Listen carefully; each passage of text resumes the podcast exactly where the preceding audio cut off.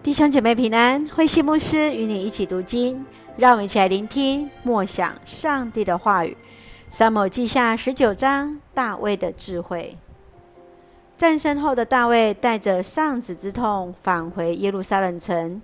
约押劝谏大卫不该恨那爱你的人，爱那恨你的人。如此让大卫再次回到以色列人当中，赦免当初骂他的示美。恩待米非波设和基列人巴西莱，让我们一起来看这段经文与默想。请我们一起来看第二十九节：你何必再提这些事呢？我已经决定，你可以跟洗巴分享扫罗的财产。约押将军为大卫赢得无数战役，大卫最终为了以色列和犹太人之间的平衡。任命了押沙龙的叛将亚玛撒为元帅，取代了约押的地位。米非波设是扫罗的孙子，大卫却将扫罗的财产给了米非波设的仆人洗巴。这是因为他曾经在大卫王位不保的时候，依然选择与他同一阵线，牵着两头驴和许多的补给品来迎接落难的大卫。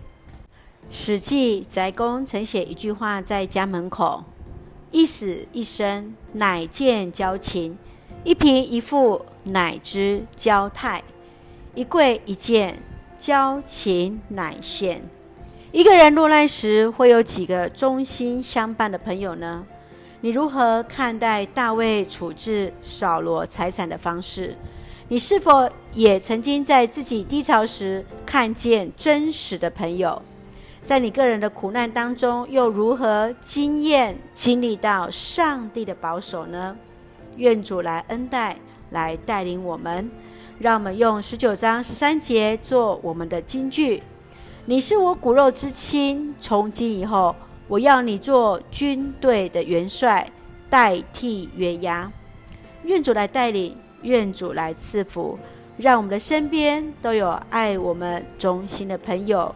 也让神成为我们一生最大的帮助。让我们一起用这段经文作为我们的祷告。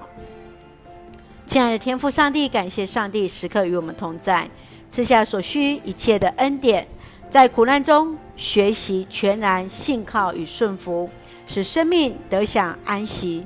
在人生的起伏中，不止明辨是非，更看见上帝所赐生命的意义。